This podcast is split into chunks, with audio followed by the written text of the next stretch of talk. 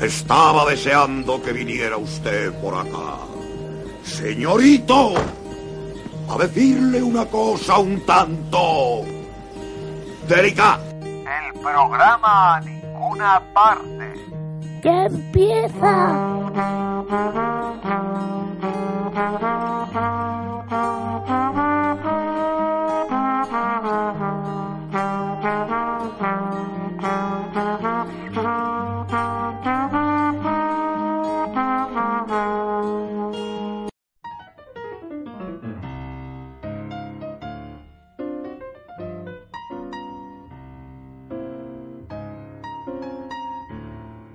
Bienvenidos al tercer programa. Hay un par de preguntas que compartir con vosotros que nos corroen. La primera, si había alguien ahí.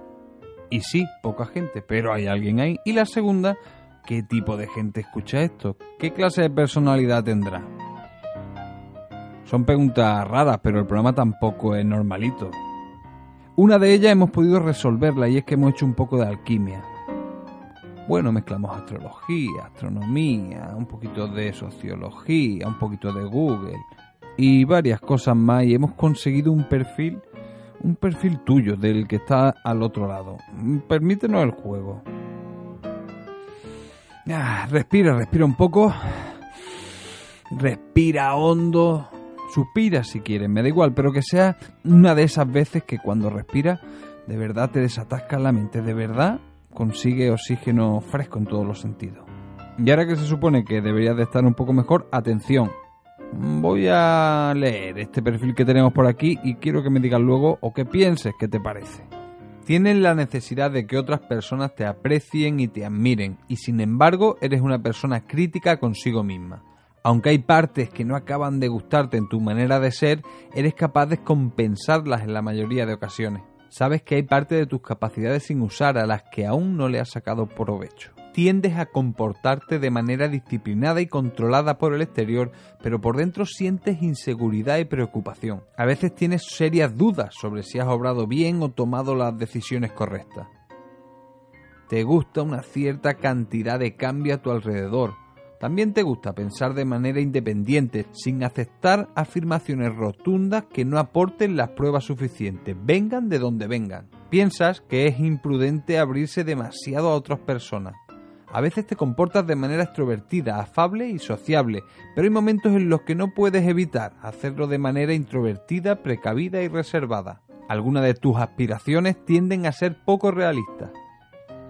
Bueno, eso es todo. ¿Qué os ha parecido? He acertado mucho, poco, bastante, absolutamente nada.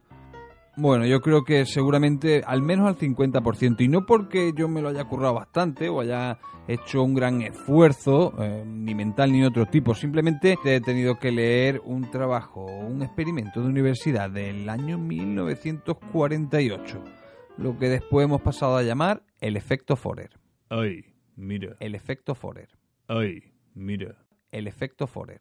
Ay, mira. Pueblo que me escucha, aquí me tienen delante de ustedes y ustedes delante de mí, y es una verdad que nadie podrá desmentir. Y ahora me pregunto, ¿y por qué estoy aquí? Y enseguida tengo mi respuesta porque yo soy muy rápido en todo. Estoy aquí porque no estoy en ninguna otra parte y porque ustedes me llamaron.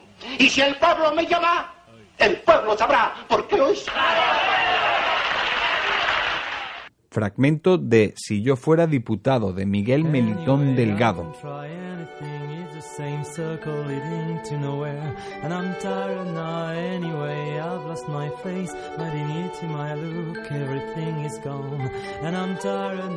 Sirve como una buena caricatura del efecto Forrest.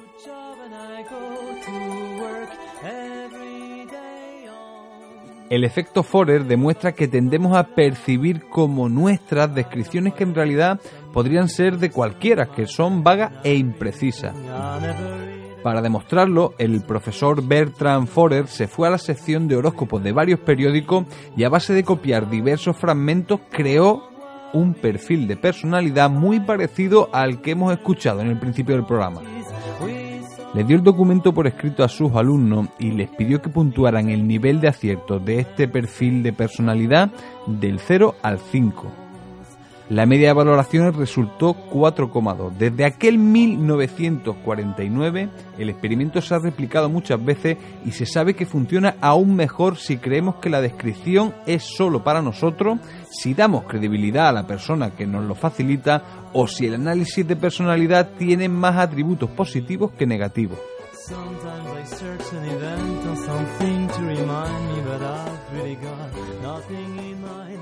Además funciona en todo tipo de humanos, sean de donde sean y tengan las creencias religiosas y nivel cultural que tengan. Aun sabiendo el truco, aun percibiendo la trampa para nuestras neuronas, casi siempre funciona. Así que aunque el profesor Forer pretendía demostrar este defecto de percepción para que no se tuviera demasiado en cuenta la opinión de los pacientes cuando recibían determinadas valoraciones de sus médicos, el efecto Forer ha servido como un gran argumento frente al mentalismo, prácticamente todas las variantes de la adivinación y sobre todo la astrología. Pero no son las únicas ramas de la sociedad, por así decirlo, que se benefician de nuestro déficit políticos, grafólogos, publicistas, casi cualquier profesión que tenga que ver con la comunicación y la empatía, le ha sacado partido a los beneficios del efecto Forer. Ay, mira. El efecto Forer.